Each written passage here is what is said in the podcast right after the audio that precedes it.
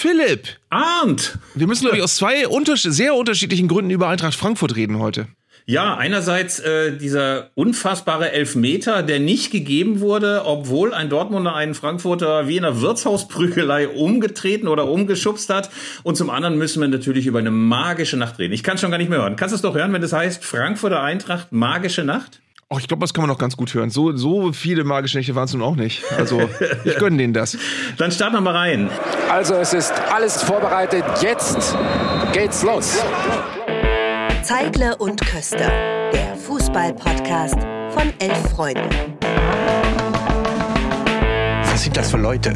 Was sind das für Leute? Das sind ja junge, hoffnungslose Leute. Ja, leck mich.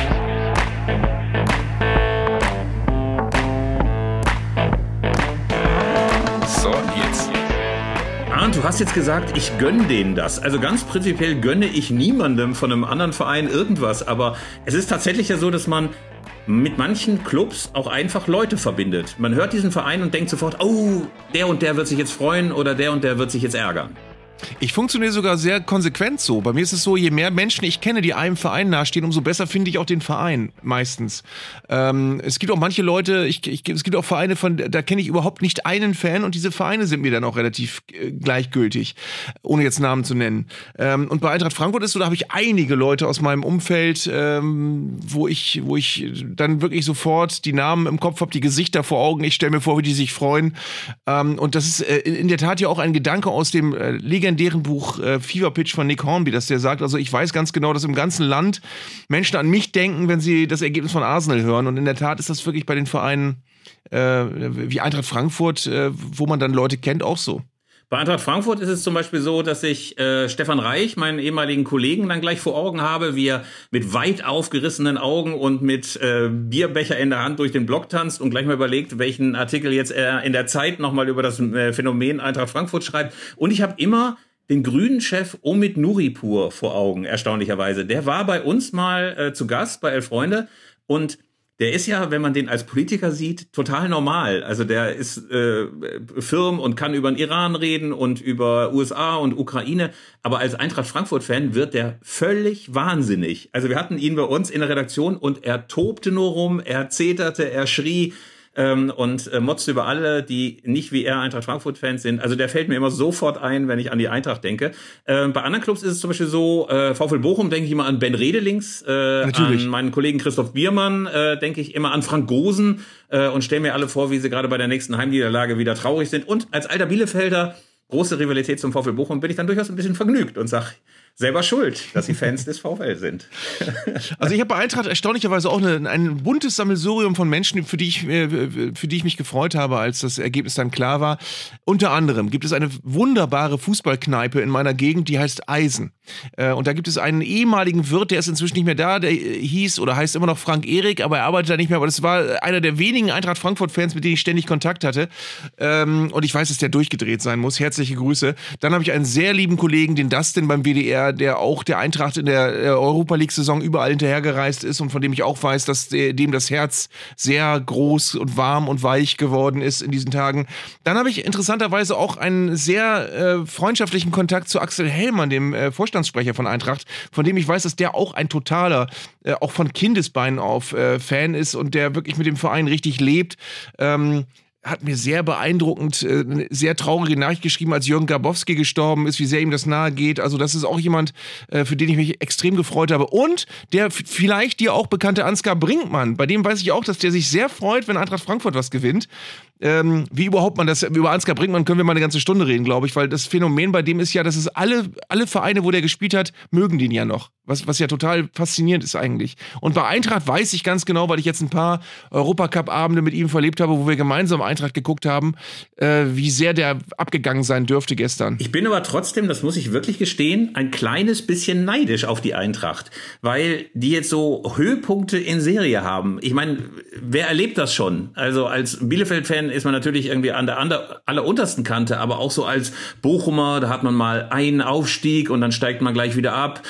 Äh, gut, Werder Bremen hat ja tatsächlich in den äh, Nullerjahren auch sehr, sehr viel gewonnen, aber so ein ganz normaler Club, Hannover 96, sag ich mal zum Beispiel, oder jetzt auch der HSV, da steigst mal auf, wieder ab und das war's dann auch. Und die Frankfurter mhm. einen äh, tollen Abend nach dem anderen. Erst gewinnen sie die Europa League, was niemand gedacht hätte, oder sie haben so vorher schon nicht gedacht, den Pokalsieg und jetzt auch noch Champions League Achtelfinale. Ich denke da noch irgendwann, ihr müsstet auch mal wieder so wieder so ein so ein Kantholz vors Gesicht kriegen, fußballerisch, damit das, damit er wieder auf den Boden der Tatsachen zurückkommt. Ich finde aber, dass äh, Vereine wie Eintracht Frankfurt oder aber eben auch Borussia Mönchengladbach so ein bisschen auch hoffnungsmachend sind für Fußballfans, die wirklich ähm, so die nach den Gegenentwürfen suchen für die äh, von, von außen mit Geld gepamperten Vereine, weil das sind einfach Vereine, die sehr viel richtig gemacht haben in den letzten Jahren und die ähm, nicht die Bayern vom Thron stoßen können und die auch nicht angreifen werden, aber die im Rahmen ihrer Möglichkeiten, und das zeigt Eintracht Frankfurt ganz faszinierend, das, das Optimum rausholen aus diesem Verein, äh, die wirklich gut wirtschaften, gut einkaufen immer wieder ähm, und die wirklich eine, eine, eine Nische sich gesucht und gefunden haben, äh, in der sie vortreffliche Ergebnisse liefern und tolle Erlebnisse in, in großer Anzahl. Ja, ja. Du schmunzelst, du möchtest was sagen, Ja, du, du hast ja recht, du hast ja recht. Es ist, es ist alles super. Es gibt überhaupt nichts zu kritteln und ich bin trotzdem neidisch. Ich finde es trotzdem ätzend, dass die, dass die so durchstarten. Und gleichzeitig ist es natürlich auch schön, mal eine andere Mannschaft im Achtelfinale der Champions League zu haben, als die ewigen gleichen Dortmund, Bayern, Leipzig oder wen es da alles gibt. Äh, Barcelona ist raus und dafür Eintracht Frankfurt. Das finde ich ja schon ein Treppenwitz der Geschichte. Also man gönnt es ihnen natürlich äh, von Herzen. Wir müssen allerdings. Weißt du, worüber ich nachgedacht habe? Ich habe tatsächlich, äh, ihnen ist ja wirklich relativ spät und äh, knapp die Tab Tabellenführung verlustig gegangen gestern noch äh, in der Champions League. Wir nehmen übrigens am Mittwoch auf, muss man glaube ich dazu sagen. Ähm, nur durch das späte Tottenham-Tor, ja, ne? Exakt. Sonst wären die Mhm. Gruppensieger geworden. Und ich habe dann gef mich gefragt, ist das eigentlich sehr ärgerlich für Eintracht Frankfurt, dass sie jetzt Gruppenzweiter sind und einen dicken Brocken kriegen? Und ich glaube, es ist vollkommen egal. Weil wenn du, wenn du auf einen Gruppenzweiten triffst in der Champions League, dann hast du ja nicht deswegen einen leichten Gegner, sondern hast du nur für einen, einen vielleicht nicht ganz so großen Gegner, aber hast eine genauso schwere Aufgabe vor der Brust. Aber jetzt hast du halt die ganzen Tabellenführer, ähm, die du zugelost bekommen könntest. Und das wird so oder so ein, ein riesen Eintracht-Happening. Also man hat das Gefühl, die Frankfurter wachsen an ihren Aufgaben. Vor Barcelona hätte man ja schon in der Europa League gedacht, oh Mann, äh, die schaffen das auf keinen Fall und zack, haben sie das geschafft. Und es ist ein Treppenwitz, dass Sporting Lissabon äh, ja wirklich am Dienstagabend 16.000 Plätze freigelassen hat, die sie nicht verkauft bekommen haben, einfach weil die so eine totale Panik hatten, dass diese ganzen Frankfurter Atzen nach Lissabon runterreisen und das Stadion voll machen. Also da hat man zumindest ein bisschen aus dieser glatt, äh, aus diesem, diesem, diesem Desaster von Barcelona gelernt. Ähm, Arndt, wir müssen aber auch noch aus einem anderen Grund über Frankfurt reden, weil es gab so große Aufregung am Wochenende. Ich kann ja noch mal ganz kurz erzählen, was da eigentlich passiert ist. Ja. Also, wir hatten die 42. Minute und der etwas übermotivierte BVB-Angreifer Adeyemi hat Frankfurts Lindström umgeschubst, äh, als seien die beiden so in einem Wirtshaus aneinander geraten, aber Sagen wir es, wie es ist. Er hat ihn, er hat ihn geruppt. er hat ihn geruppt, wie man früher So. sagte. Ähm, und aber der fällige Elfmeterpfiff blieb halt aus und auch im Kölner Keller waren sie offenbar gerade Kaffee trinken oder haben mal geguckt, ob äh, die Playstation funktioniert. Äh, jedenfalls äh, keine Intervention, niemand hat draufgeschaut und äh, das hat dazu geführt, dass hinterher niemand über die erbarmungswürdige Chancenverwertung der Frankfurter geredet hat oder über die Mentalität der Dortmunder, sondern nur darüber, wie endlich dieser Kölner Keller dicht gemacht werden will. Ist das was, was du auch sagst? Das funktioniert einfach nicht. Lass uns die ganze Butze dicht machen oder glaubst du, es gibt keinen Weg zurück? Naja, ich glaube, was sich in den letzten Jahren äh, geklärt haben dürfte, ist, das sind keine Kinderkrankheiten mehr. Also wir haben das ja jetzt fünf Jahre, das Thema. Und am Anfang haben wir doch gedacht, lass sie doch erstmal machen und das dauert einfach ein bisschen, bis sie sich eingeruckelt haben und so weiter. Und ich glaube, das können wir inzwischen ausschließen, dass die Sachen, die da jetzt noch passieren, dass die durch mehr Erfahrung oder einen gewissenhafteren Umgang oder dadurch, dass man ähm, ehemalige Profis hinsetzt oder was der Geier, weiß der Geier, was da alles äh, vorgeschlagen worden ist, dass wir das noch wegkriegen. Ich glaube, der, äh, dass das Übel liegt in der ja, in der, in der Grundkonstellation dieser Entscheidung. Die werden halt getroffen äh, von verschiedenen Menschen, die aber alle, jeder für sich, trotz Bildschirm und trotz äh, Vernetzung äh, über Sprechfunk weiterhin Fehler machen können. Es sind also mehr Menschen beteiligt, die Fehler machen können. Äh, und ich finde ja im Falle dieses, äh, dieses nicht gegebenen Elvers, das ist ja sogar noch tragischerweise nicht mal nur ein nicht gegebener Elfer, sondern es wäre ja auch eine rote Karte gewesen wahrscheinlich. Also sie hätten dann in Überzahl weitergespielt und das Spiel wäre mit Sicherheit anders ausgegangen. Ähm, das ist ja, das ist ja eine Entscheidung gewesen, das, das, das, ich weiß nicht, ob du den Doppelpass gesehen hast. Da hat sich der Schiedsrichter am nächsten Tag geäußert und hat gesagt, das Pech wäre gewesen, dass von den 20 Kameraperspektiven, die sie ungefähr hatten, äh, vier gewählt worden sind, die im Kölner Keller äh, angeguckt wurden, die alle nicht so gut waren. Da, da, da möchte ich mit dem Kopf auf die Tischplatte hauen. Wenn ich denke, okay, da hast du einen Videoassistenten, einen dermaßen äh, gepampertes äh, Thema, ein, ein, ein, Lieblingskind von vielen Menschen, die sagen, nein, das müssen wir jetzt so beibehalten. Äh, und dann kriegt man das aber nicht hin, die Perspektiven, die du im Fernsehen siehst und wo du sofort siehst, das muss aber doch jetzt Elfmeter geben, dann auch zu benutzen. Äh, das ist, das ist, und ähm, ich, ich habe auch das Gefühl, das ist eine, ich, das Thema haben wir, glaube ich, letztes Mal schon anges angeschnitten. Ich weiß auch nicht, wie, wie sehr nicht auch den Schiedsrichtern auf dem Rasen das Leben schwer gemacht wird, dadurch, dass sie sich einerseits auf Köln verlassen können müssen und aber immer wieder merken, geht irgendwie nicht immer. Also ist, die sitzen, die, die, ich habe das Gefühl, die stehen manchmal im Stadion und sind vollkommen verlassen und vollkommen, vollkommen hilflos, weil sie eben dieses Autarke nicht mehr haben, was sie eigentlich haben müssten. Ich glaube, das ist ganz, ganz wichtig. Dieses Autarke zu wissen, hier in diesem Stadion fällt die Entscheidung, das ist nicht mehr. Und die Autorität der Leute geht flöten, wenn sie immer wissen, sie müssen sich eigentlich drauf verlassen, aber tatsächlich haben sie es nicht äh, im Griff, weil es kann ja auch sein, dass in Kölner Keller da eben gerade niemand richtig draufschaut. Und was mir halt festzustellen ist, es verdirbt mir im Stadion richtig die Freude an allem. Also, weil man uns als Anhängern den innigsten Moment genommen hat, den wir mit den Spielern haben. Also es fällt ein Tor und in mhm. diesem Moment starren inzwischen alle, alle, alle auf den Schiedsrichter hält er sich möglicherweise noch mal einen Finger ans Ohr, guckt da angestrengt, pfeift er sofort und zeigt zur Mitte. Äh, und ich glaube, diese eruptive Freude, da haben ja manche dann gesagt, als ich mich darüber beschwert habe, ja, dann kannst du doch zweimal jubeln, das ist doch super. Aber die begreifen, aber die begreifen als, ja, die begreifen halt nicht, dass zweimal 50-prozentiger Jubel keinen 100-prozentigen Jubel ergibt. Und für ich mich. Ich möchte auch nicht die ja. Dornen, die dauernden Vergleiche mit dem Feldhockey hören oder irgendwas in der Richtung. Das hat alles mit Fußball nichts zu tun. Das sind alles ganz andere Dinge mit einer ganz anderen Kulturgeschichte. Und wie du sagst, man hat uns ganz viel weggenommen. Ja, und ich frage mich, wie holen wir uns das wieder zurück? Äh, ich bin jetzt gar nicht so ein, so ein Bilderstürmer, der sagt, ey, um Gottes Willen, wir müssen den Videobeweis komplett dicht machen. Die Technik, wenn du sie hast, kannst du sie ja auch versuchen anzuwenden, aber mit Maß. Und ich glaube, wenn man nicht gleich sagen will, man sperrt das alles zu und sagt, Videobeweis gescheitert, dann muss da viel passieren. Also das allererste ist, finde ich jedenfalls, dass der Videoschiedsrichter ins Stadion muss. Also wenn Hertha BSC spielt gegen Schalke 04, sage ich mal, dann muss da einer am Spielfeldrand stehen und der Schiedsrichter muss dorthin gehen können, sich mit dem beraten. Dann guckt man sich das vielleicht nochmal an. Aber die Zuschauer müssen wissen, die Entscheidungen über dieses Spiel fallen nicht in irgendeinem komischen Kölner Mehrzweckgebäude. Hm. Und das Zweite finde ich auch, ey, diese endlose Warterei. Ich meine, äh, wenn man mal so Sky-Konferenz guckt, da ist ja inzwischen, da brüllen die Leute Tor, aber der erste Blick ist dann, äh, gibt es möglicherweise doch einen Videobeweis. Also das mhm. ist ja alles total kaputt, was früher mal Zentrum der Freude war. Und ich glaube, das kann echt nicht so weitergehen. Äh, vor allen Dingen, äh, das hast du bestimmt auch. Ich finde, ganz oft ist auch die Verwirrung groß, wenn du irgendwelche Zwischenstände siehst und erst 20 Minuten später siehst, nee, das Tor ist dann wohl doch wieder aberkannt worden und das hat gar nicht gezählt. Diese Nee, doch nicht Momente sind sehr häufig geworden. Und vor allen Dingen, es gibt, es gibt so viel, was falsch ist am, am Videobeweis letztendlich. Also erstens das Wort an sich schon, es ist kein Beweis. Das zweite ist, äh, dass wir alle gedacht haben, okay, uns werden Dinge weggenommen, diese Spontanität wird weniger, aber wir haben dann ja viel mehr Gerechtigkeit. Und jetzt merken wir halt, wir haben nur manchmal mehr Gerechtigkeit und manchmal haben wir viel mehr Ungerechtigkeit, weil sich nicht nur einer irrt, sondern fünf.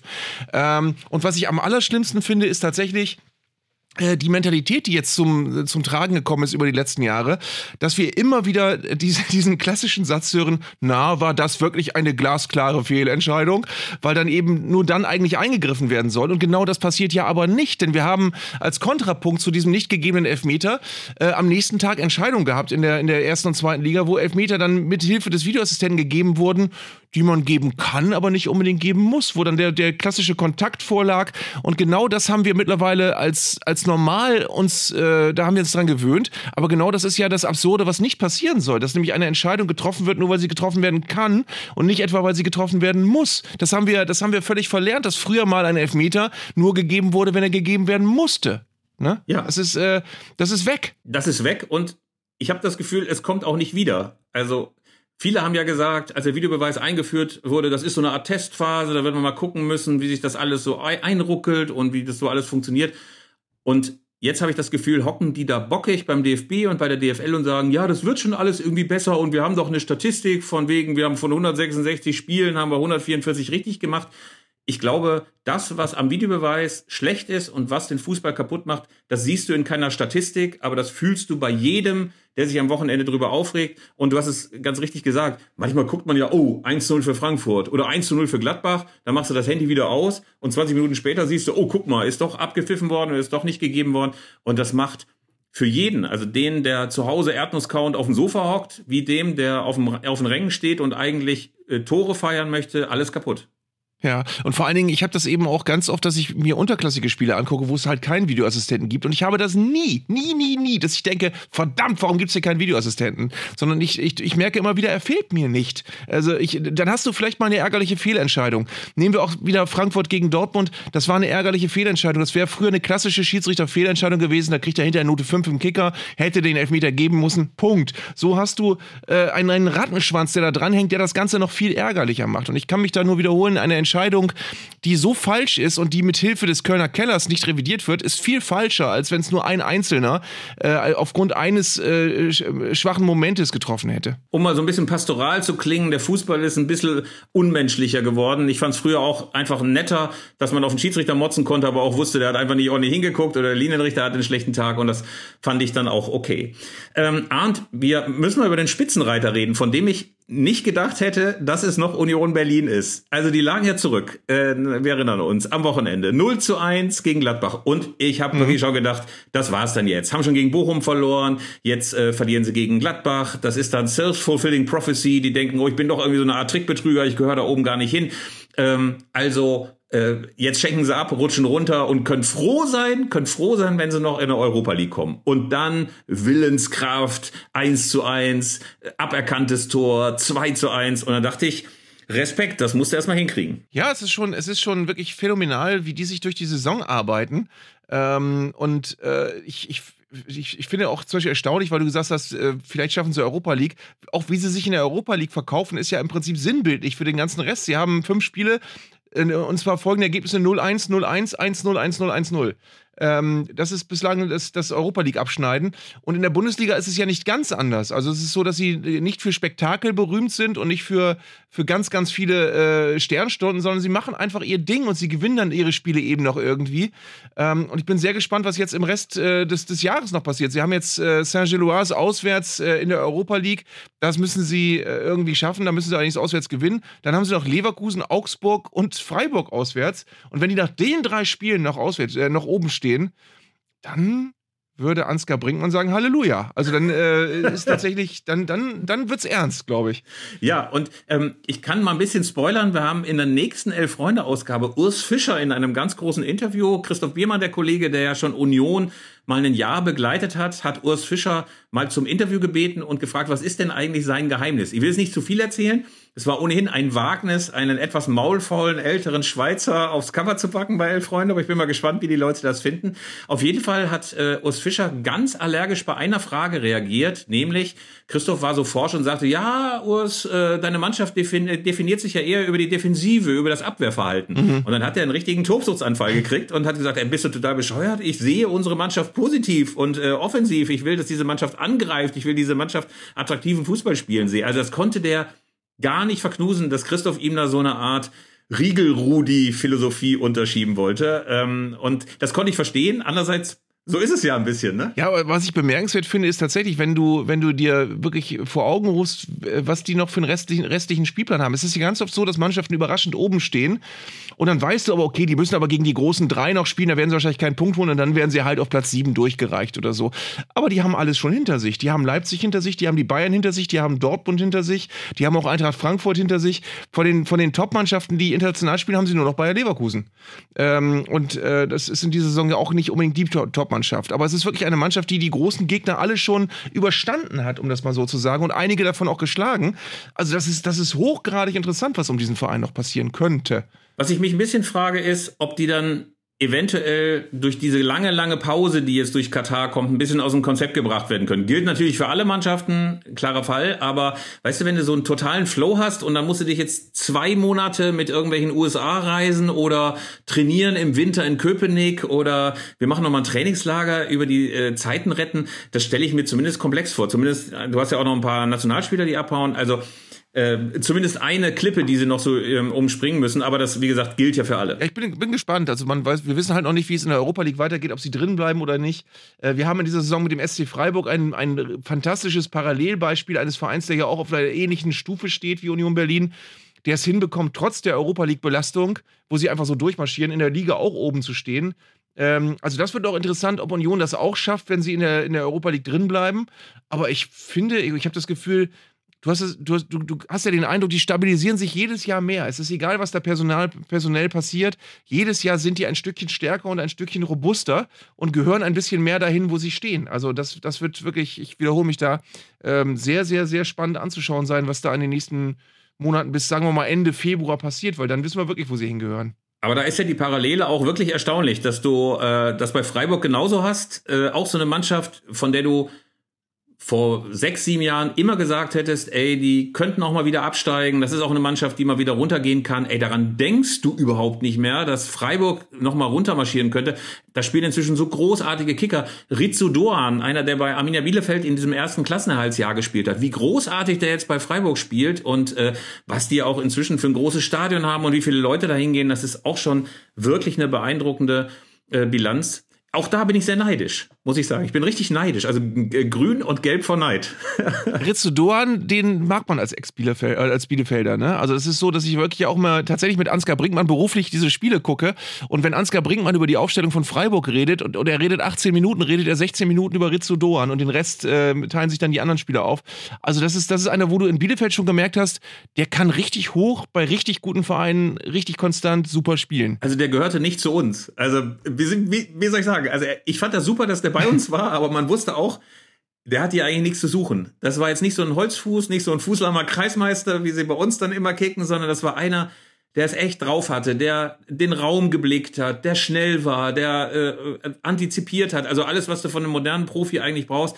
Es war ein Genuss, dem zuzugucken und ich bin's jedes Mal wieder, äh, tut's mir im Herzen weh, wenn ich den jetzt im Freiburger Trikot sehe, weil es wäre natürlich schön gewesen, wenn er bei Arminia geblieben wäre und ich bin mir auch sicher, dass wir da nicht abgestiegen wären, aber der war viel zu talentiert und ich glaube, das war auch ein bisschen so, der kam nach Bielefeld und ich glaube, der muss sich zwischendurch bei diesen ganzen knotigen Ostwestfalen auch mal gefragt haben, was mache ich hier eigentlich? Insofern ganz gut, ganz gut, dass er äh, jetzt bei Freiburg spielt. Da wird das ganze Potenzial äh, sicherlich sichtbarer als bei uns.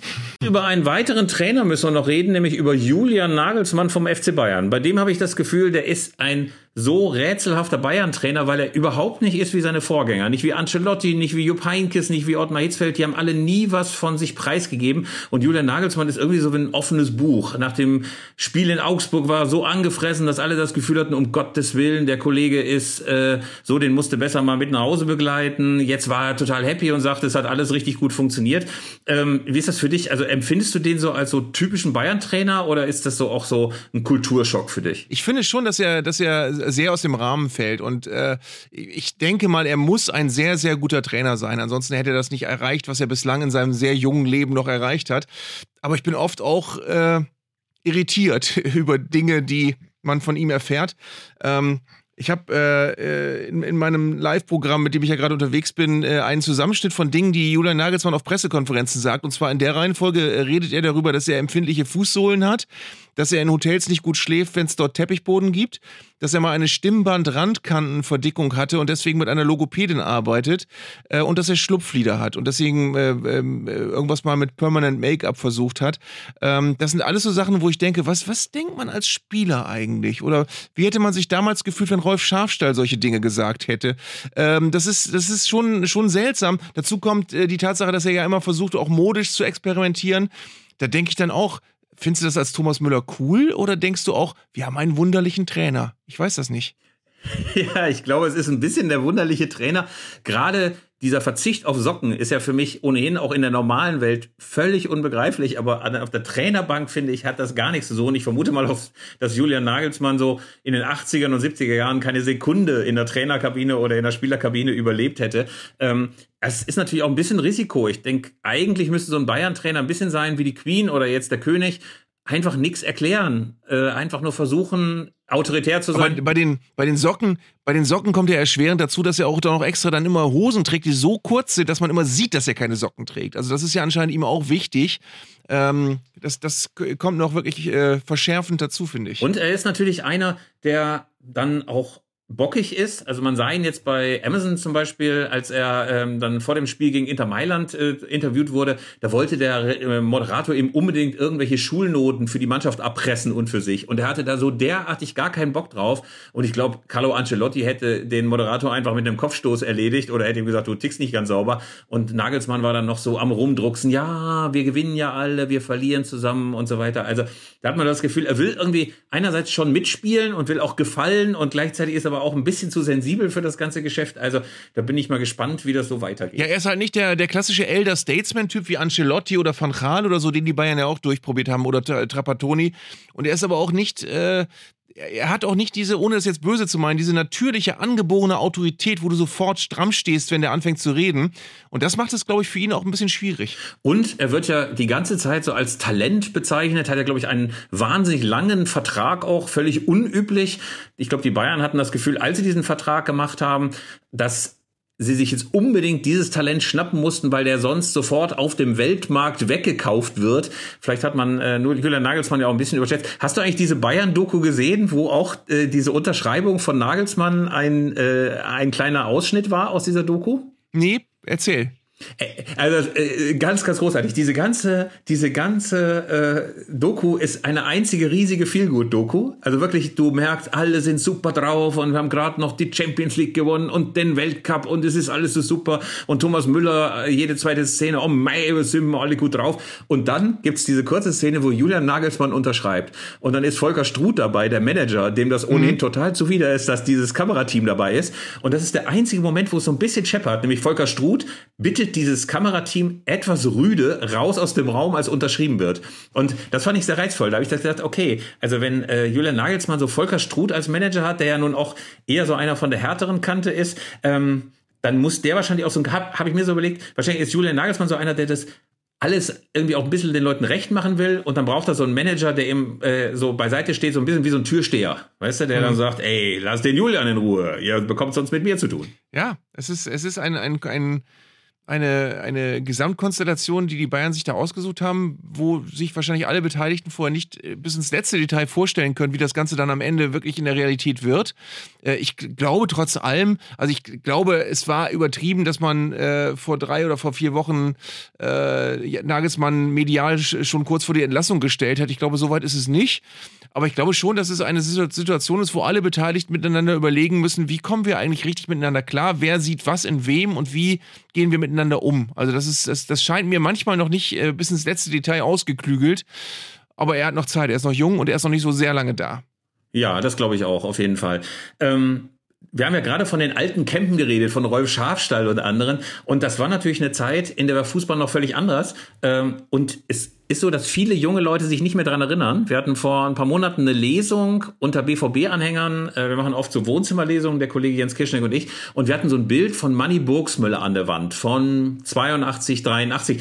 Und die Jungs kannten den nicht mehr. Wir haben dann gesagt, ey, ihr seid BVB-Fans, ihr freut euch sicherlich wahnsinnig, dass wir Manny Burgsmüller hier an die Wand geworfen haben. Und wir blickten ausschließlich in total ratlose Gesichter und alle so, nö. Und da habe ich mir gedacht, das ist doch eine wunder, wunderbare Gelegenheit, nochmal an die 80er erinnern. Wir kommen jetzt nämlich zur Rubrik lebendige Fußballgeschichte. Du hast wieder einmal, lieber Arndt, in deiner Zeitschriftenkiste gewühlt und Erstaunliches hervorgebracht. Weißt du noch? Der Fußball vor 40 Jahren.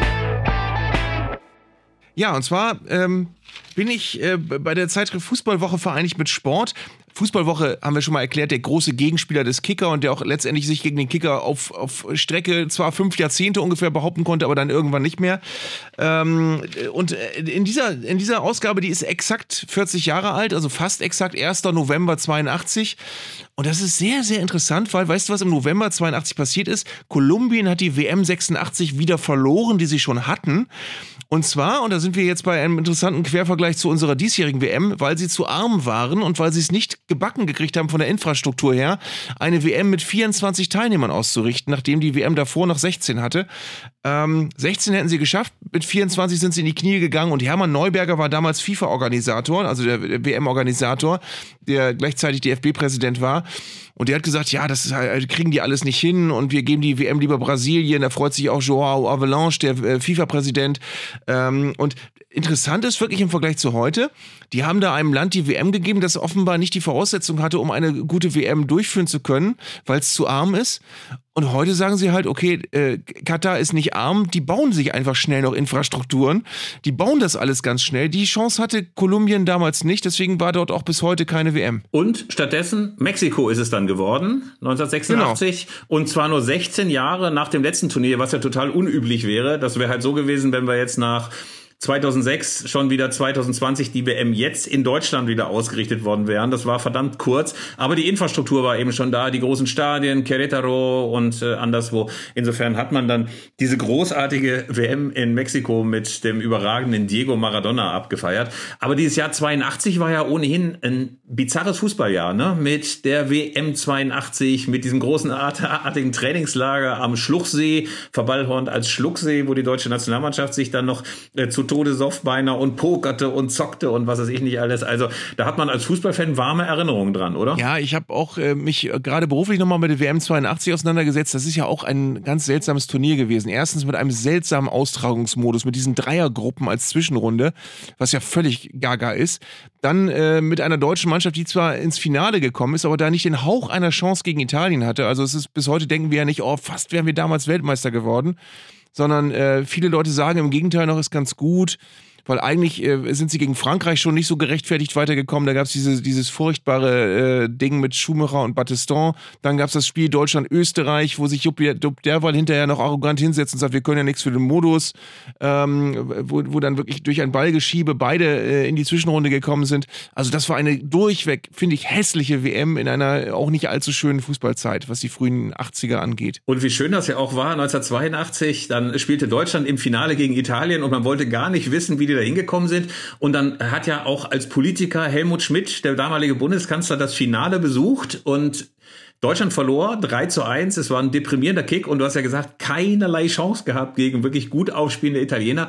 Und Helmut Schmidt war ja ein Fußballverächter. Der konnte das überhaupt nicht leisten. Damals war es ja auch noch nicht so, dass alle Politiker Fußball gut fanden. Und er scherzte dann auf der Tribüne mit Pertini, dem italienischen Staatspräsident. Mhm. Und hinterher gab's vernichtende Presseberichte. Wie kann der Bundeskanzler mit dem italienischen Staatspräsidenten herumscherzen, wenn gleichzeitig die deutsche Mannschaft verliert? Ähm, das war ein großer, großer Skandal hinterher. Weißt du, was übrigens total spannend ist an dieser WM 82, dass diese WM ausschlaggebend war, und zwar das Spiel Deutschland-Österreich, dass ja seitdem entscheidende Gruppenspiele parallel stattfinden und nicht mehr hintereinander. Weil damals hat Algerien die Überraschungsmannschaft, die im ersten Spiel gegen Deutschland gewonnen haben, auch das kam ja noch als schwarzer Fleck dazu, eine, eine Niederlage gegen einen damals noch Fußballzwerg, ähm, äh, die wären ja normalerweise weitergekommen, wenn Deutschland entweder höher gewonnen hätte gegen Österreich oder gepatzt hätte.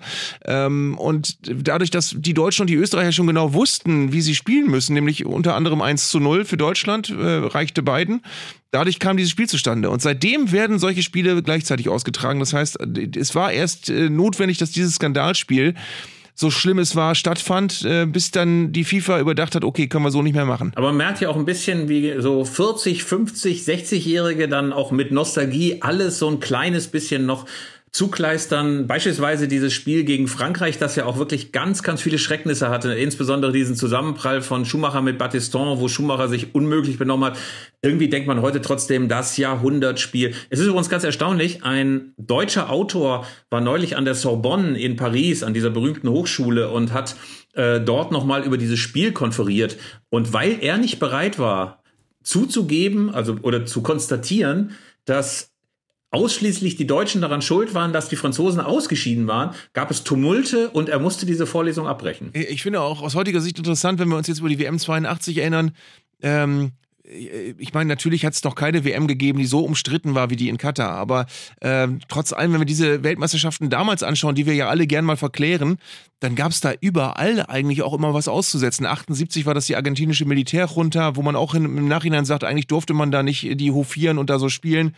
Ähm, 74 weiß man im Nachhinein nicht, ob es nicht eigentlich gerechter gewesen wäre, wenn Holland mit Johann Cruyff den Titel mal gewonnen hätte, ähm, ohne das jetzt der deutschen Mannschaft zu missgönnen, die sicherlich auch nicht unverdient Weltmeister geworden ist. Dann gab es 86 die WM, die Kolumbien weggenommen worden ist, weil es in Kolumbien nicht geklappt hat, die dann aber äh, dem ebenfalls auch relativ armen Mexiko gegeben worden ist, wo es auch Slums gab rund um die WM-Stadien. Also das ist, es ist alles so, äh, dass man, dass man nicht allzu genau hingucken darf, wenn man nicht bei jeder WM auch durchaus Dinge finde, die nicht so schön sind.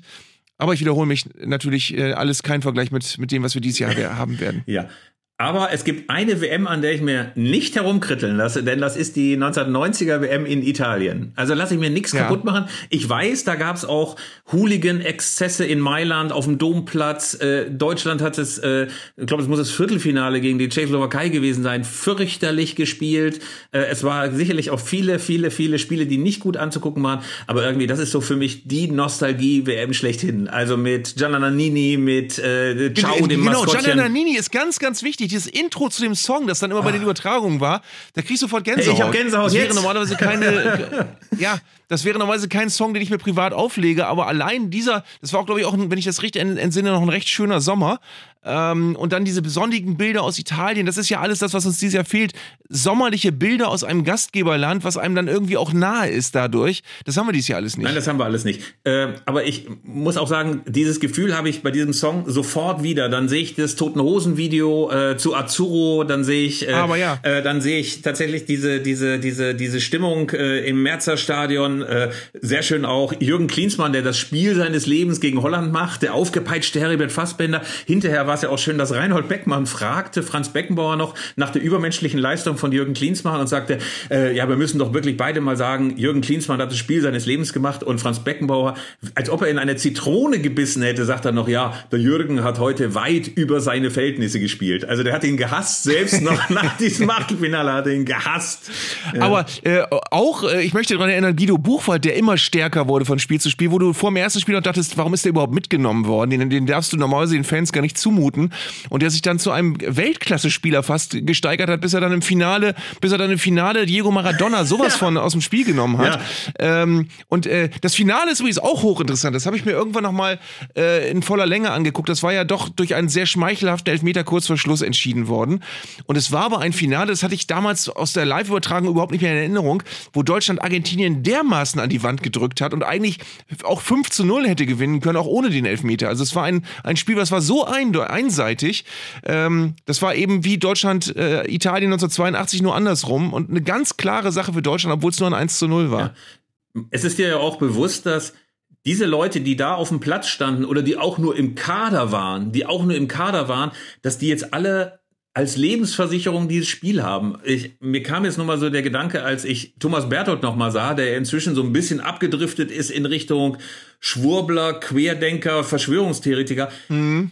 Der ist ja wirklich nur noch im Geschäft überhaupt, weil er sich immer als Bauchbinde drunter schreiben kann, Weltmeister 1990. Das ist echt äh, eine Lebensversicherung für viele. Ich meine, Andi Brehme lebt von diesem Schuss, lebt von diesem Schuss. Er ist der, der uns 1990 zum Weltmeister gemacht hat. Aber bei Thomas Berthold ist es ja wirklich so, ich glaube, sonst würde man sagen, ja, vergiss den mal. Aber es heißt immer Weltmeister 1990. Da kann der den größten Stuss reden. Eine meiner Lieblings-WM 1990 Finalgeschichten ist aber, dass äh, der übertragene Reporter Gerd Rubenbauer war. Und ich habe mir auch da mal irgendwann den kompletten Mitschnitt, also auch alles, was nicht über den Sender gegangen ist, angeschaut. Und Gerd Rubenbauer hat äh, sowohl vor dem Spiel als auch in der Halbzeit als auch nach dem Spiel völlig erregt darüber geredet, dass Carlos Bilardo, der Trainer der Argentinier, senfgelbe Schuhe trägt. Das hat ihn sowas von aus der, aus der Fassung gebracht, äh, dass, er, dass er sich über Stunden nicht beruhigen konnte. Ich glaube ja auch, dass diese Gerd Rubenbauer, Kalle Rummenigge Kombo da ihren letzten Auftritt hatte. So richtig hat das ja nicht funktioniert. Ich finde auch, dass Kalle Rummenigge den Torschrei versaut hat. Also bei Andi Brehme brüllt ja Andi, äh, also brüllt Gerd Rubenbauer ja noch Tor und äh, so halten konnte er ihn nicht und so weiter. Aber Kalle Rummenigge bölkt ja einfach nur wie so eine angeschossene Kuh ich, ins Mikro. Moment, ich ne? überlege gerade, ob ich, ob ich völligen Quatsch erzähle. War das Finale nicht so, war das nicht Dieter Kürten und Otto Rehagel? Nein, nein, nein, nein, ganz sicher nicht. Nein? Ganz sicher nicht. Also wir lösen das auf in der nächsten Ausgabe. Werden jetzt aber noch zum Schluss, lieber Arndt, äh, ein paar Mannschaften in den Fokus rücken, die man unbedingt am Wochenende verfolgen sollte. Teams to watch. Die Highlights des kommenden Spieltags. Und äh, du bist als Stadionsprecher von Werder Bremen langjähriger Anhänger des äh, ruhmreichen Nordclubs. Natürlich eigentlich immer im Verdacht, zu sehr Werder Bremen reinzubringen. Aber da du das bisher noch gar nicht gemacht habe, finde ich. Heute darf ich, ne? Heute darfst du. Ich gebe dir quasi Prokura, wie man sagt. Ja. Wir haben uns sogar, äh, darf ich ruhig sagen, abgesprochen, dass wir dieses Spiel heute mal thematisieren sollten. Es ist das Topspiel am Samstag. Werder empfängt Schalke 04. Ist insofern interessant, weil beide Aufsteiger sind. Schalke ja Meister der zweiten Liga vor Werder Bremen. Ähm, und beide sind Seite an Seite aufgestiegen und beide scheinen aber jetzt gerade doch einen sehr unterschiedlichen Weg gegangen zu sein. Und man ist ja so ein bisschen neidisch wahrscheinlich als Schalker, dass das bei Werder so gut funktioniert. Ich hatte so ein bisschen das Gefühl, dass als Schalke aufgestiegen ist und es funktionierte alles und alle waren sich wieder super Freunde und Mike Büskens springt im Schlusssprung auf den Tisch und super Stimmung. Und jetzt ist schon so unglaublicher Katzenjammer und dieser klassische Schalker Fatalismus eingekehrt. Eigentlich fast ein bisschen schade, dass die Euphorie so kurz gedauert hat nur. Mhm. Also es ist, äh, es hätte ja auch alles klappen können, aber ich, äh, und wie gesagt, ohne das Böse zu meinen, aber äh, dass, äh, Rufen Schröder Frank Kramer zum Trainer gemacht hat, ein, ein Trainer, wo du vorher wusstest, der wird keinen großen Kredit haben, unabhängig davon, ob er vielleicht ein ganz okayer Trainer sein kann. Ähm, das war keine so gute Entscheidung. Dass Rufen Schröder jetzt weg ist, ist noch rätselhafter. Also du hast das Gefühl, wenn das ein bisschen ruhiger abgelaufen wäre, dann äh, hätte Schalke sicherlich eine bessere Rolle spielen können bisher in der Liga. Man weiß ja nicht, wie es weitergeht. Äh, ich fürchte nur, ähm, mit der ganzen Unruhe werden sie eine, einen großen, großen Rucksack zu schleppen haben. Ähm, und es ist äh, rätselhaft, warum sie es nicht hingekriegt haben, mit der Euphorie als Zweitligameister, mit einem Sympathieträger wie Simon Terodde, den ich großartig finde. Ähm, herzliche Grüße an dieser Stelle. Ähm, mit, mit, mit einer Mannschaft, die wirklich im, im, tollen Stil den Aufstieg geschafft hat, dann wirklich so viel äh, verbrannte Erde zu hinterlassen, dass man gleich mit einem äh, auf, auf einen riesen Schlingerkurs in die Bundesliga reinschlittert. Das war, das war so nicht vorhersehbar und das war auch nicht besonders schlau. Aber darf ich dich mal fragen, so als Werder-Fan, hast du noch irgendeine Panik, dass ihr dann noch abrutscht oder dass plötzlich die Mannschaft erkennt, wir können doch nicht Fußball spielen und ist ja Quatsch, dass Füllkrug zur WM fährt und es wird noch richtig, richtig, richtig knapp oder gibt's jetzt schon dieses Zutrauen, wir sind wieder Teil der Bundesliga und bleiben es auch? Naja, also Werder hat Schalke zu Hause. Wenn Werder Schalke schlagen sollte, dann hätte Werder 15 Punkte Vorsprung vor Schalke und eventuell 14 vor dem VfL Bochum. Ähm, hat allerdings auch noch in diesem Jahr Leipzig und die Bayern vor der Brust. Das weiß man nun nicht, wie das läuft. Aber äh, es, es wirkt einfach, und das ist das, das Gegenteil. Also unabhängig von einzelnen Ergebnissen, es wirkt sehr stabil in Bremen. Du hast äh, äh, das Gefühl, die Transfers haben alle gesessen. Du hast das Gefühl, die Mannschaft ist auch äh, eingespielt in diese Saison gegangen. Da hat Schalke ja quasi den gegenteiligen Weg gewählt. Du hast das Gefühl, sie haben einen fantastischen Trainer, der zum Verein und zur Stadt passt und ähm, das, das wirkt einfach alles relativ äh, unkaputtbar. Deswegen habe ich die große Hoffnung, dass es wirklich auch eine sorgenfreie Saison bleibt, äh, ohne, ohne zu wissen, ob sie dann am Ende auf Platz 10, 12 oder 14 endet. Aber ich glaube ehrlich gesagt nicht, dass wer da noch ganz unten reinrutscht. Und hoffe es auch nicht. Dieses ganz unten reinrutschen kommt dann auch gleich zu meiner Partie und meinem Club, denn ich möchte euch heute, liebe Hörer, die Spielvereinigung Bayreuth mal ein wenig näher bringen. Äh, ist ein ganz großer, alter, traditioneller Club, hat auch mal zweite Liga gespielt, hat ein äh, das Wildstadion, äh, das ist nicht so wahnsinnig hübsch, hat auch ein bisschen Laufbahn und so weiter und äh, könnte sicherlich mal modernisiert werden, aber dieser Verein lebt, ist natürlich eine Phrase, aber lebt durch seine Anhänger. Ich weiß das, weil wir vor ein paar Jahren mal da waren, als sie noch äh, in der Regionalliga gespielt haben. Und ähm, da gibt es den Fanclub Altstadtkult. Also der ganze Verein wird ja Altstadt genannt, äh, gibt auf jeden Fall Altstadtkult. Und ähm, die haben eine Vereinskneipe und ein kleines Vereinsmuseum. Und man denkt immer, ja, wo wird das wohl sein? Möglicherweise in der Oldstadt, ist es aber nicht, sondern man wird in so eine Art Mehrzweckgebäude gebracht, am Stadtrand fast, und man denkt, okay, wenn du jetzt mhm. hier reingehst, da wirst du entweder entführt oder du kriegst hinterher irgendwas aufgeschwatzt, was du gar nicht brauchst. Aber da drin total großartig, eine Vereinskneipe, alles in schwarz-gelb, ein kleines Museum, äh, wo du großartige alte Trikots siehst und so weiter. Das ist wirklich, wirklich eine Reise wert. Ähm, Arndt, Hast du auch diese nostalgischen Gefühle, wenn du so hörst? Spielvereinigung Bayreuth, so ein bisschen wie Bayernhof oder wie, wie ähm, weiß ich nicht, wie Kickers Offenbach oder wie Wormatia Worms? Ja, ich habe äh, die aus meiner Kindheit äh, in Erinnerung als äh, langjährigen Zweitligisten, der ganz oft so ein bisschen am, am Abgrund lang geschrammt ist und, glaube ich, mehrere Male sich äh, retten konnte, obwohl sie sportlich abgestiegen waren, ähm, weil ein anderer Verein keine Lizenz bekommen hat oder dann äh, aus anderen Gründen nicht weiter mitspielen durfte. Und sie waren aber mal wirklich Vizemeister der zweiten Liga Süd. Und äh, da standen sie wirklich an der Schwelle zur Bundesliga 1979. Und äh, ich finde aber, weil du das erwähnst, die dritte Liga auch generell bei, bei Spielvereinigung Bayreuth, weiß ich noch ganz genau, als die aufgestiegen sind, haben sie gesagt, also wir können da eigentlich nicht mithalten und alles andere als äh, Abstiegskampf pur bis zum letzten Spieltag wäre eine Riesensensation. Ähm, sie sind nun auch gerade Vorletzte, aber sie sind nur einen Punkt vom rettenden Ufer entfernt und äh, das ist eine, ein irre spannender Abstiegskampf in der dritten Liga gerade. Also der, den werde ich generell jede Woche mir äh, reintun, weil da hast du Aue als Absteiger, der im Moment letzter ist, äh, aber auch noch dicht dran und du hast äh, Oldenburg, auch ein Neuling, dem man eigentlich nichts zugetraut hat. Die stehen aber fast Seite an Seite mit Osnabrück. Dann hast du mit Essen den großen Traditionsverein. Ähm, der MSV Duisburg ist auch nicht weit davor. Also es ist schon eine, eine sehr lebendige und spannende Liga. Und gegen den MSV Duisburg geht es auch am Wochenende, am 5.11., 14 Uhr. Also äh, wer mal in der Gegend ist und sagt, er will mal authentischen Fußball, schlimmes Wort, aber authentischen Fußball sehen, der schaut doch bitteschön mal in der in Bayreuth im Wildstadion, im Hans-Otto-Wildstadion vorbei und äh, guckt sich die Spielvereinigung Bayreuth an. Wir müssen uns noch ein paar Sachen korrigieren. Wir haben ja über Wirges gesprochen. Äh, ja, und, Glaschemie ähm, äh, Wirges. Ja, äh, Eintracht Glaschemie Wirges oder Spielvereinigung Eintracht Glaschemie Wirges. Äh, wir haben so viel nicht erwähnt. Zum Beispiel, weil das, glaube ich, der einzige deutsche Verein ist, der von der Form her das gleiche Wappen hat wie der VfL Bochum. Also auch blau-weiß und auch so geschwungen, aber sie müssen halt mehr Buchstaben unterbringen, äh, links in diesem, okay. in diesem gleichen Weißen. Und äh, der Kollege Pfaff, Weltmeister von 54, ist ein Sohn der Stadt und ein Sohn des Clubs. Von daher könnte man zumindest das nochmal erwähnen und sagen, in Würges, da wird schon langjährig großer Fußball gespielt. Also wir wünschen alles Gute und ähm, wie gesagt, letztes Jahr, äh, letzte Ausgabe war ich so ähm, ein bisschen nassforsch und nicht so richtig gut informiert. Es ist Fußballkultur pur in Wirges. Ja, und den Verein gibt's doch wirklich noch. Er nennt sich aber jetzt nicht mehr Glaschemie Wirges, wie sie früher immer im Kicker hießen, sondern ES, äh, EGC, also Spielvereinigung EGC Wirges. Ähm, ist ein Sport, laut Wikipedia ein Fußballverein aus Wirges übrigens.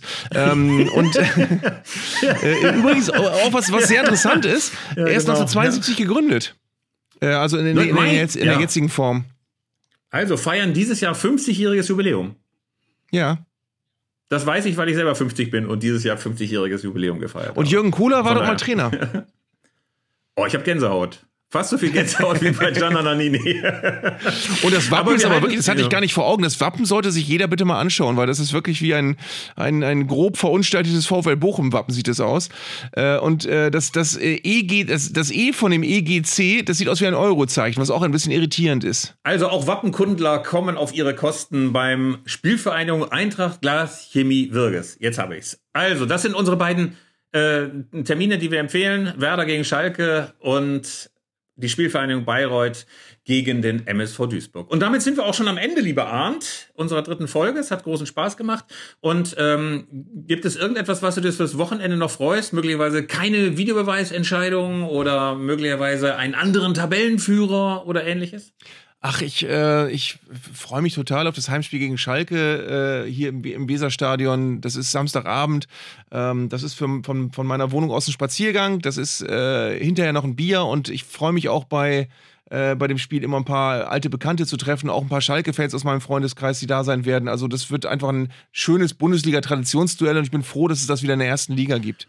Und ich bin Arminia Bielefeld-Anhänger und freue mich auf überhaupt nichts am Wochenende, weil es wieder mal eine Heimklatsche gibt und man sich wahrscheinlich überlegen muss, wie wir überhaupt diese zweieinhalb Monate Katarpause noch überstehen, wenn man Tabellenletzter der zweiten Liga ist. Ähm, wir hoffen aber, es hat euch gefallen, das Zuhören. Wenn ihr Anregungen habt, wenn ihr noch Clubs habt, von denen ihr denkt, wir sollten sie unbedingt vorstellen, wie Wirges, wie Bayreuth, wie Werder Bremen, dann schreibt uns doch an podcast.elfreunde.de. Ansonsten sind wir nächste Woche wieder da. Du hast jetzt nicht gerade wirklich Wirges und Bayreuth und Werder Bremen in einem Satz genannt und das ohne, ohne jegliche Ironie. Drei sehr atmosphärische und authentische Fußballclubs. Ich dachte, du seist ein bisschen geschmeichelt da. Na gut. also, ich denke nochmal drüber ja, nach. Also schreibt uns an podcast.elfreunde.de, ruft uns an, mailt uns oder äh, schreibt was in die sozialen Medien. Und wir sind nächste Woche wieder dabei, wenn es heißt Zeigler und Köster, der Fußball-Podcast von Elf Freunde. Werder Bremen ist ja auch quasi das Glas Chemie Wirges des Nordens. Ja, ist gut jetzt. Ist gut jetzt. Ich danke dir, Philipp. Es hat Spaß gemacht. ja, ebenfalls. danke fürs Zuhören auch von mir.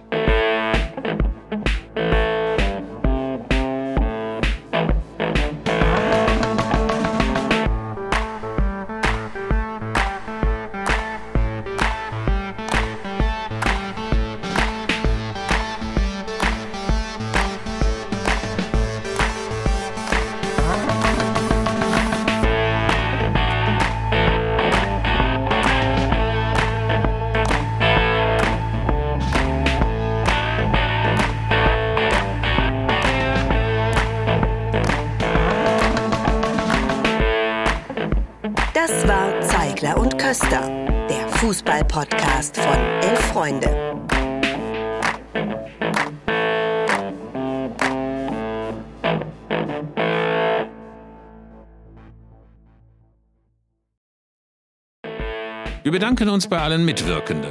Die Aufnahmeleitung und Schnitt oblagen Jörg Groß-Kraumbach. Die Gesamtkoordination des Podcasts bei Audio Now liegt bei Tim Pomerenke. Für das Sounddesign war Ecki Maas zuständig. Sprecherin ist Julia Riethammer. Und am Mikrofon bei Zeigler und Köster saßen wenig überraschend Arndt Zeigler und Philipp Köster.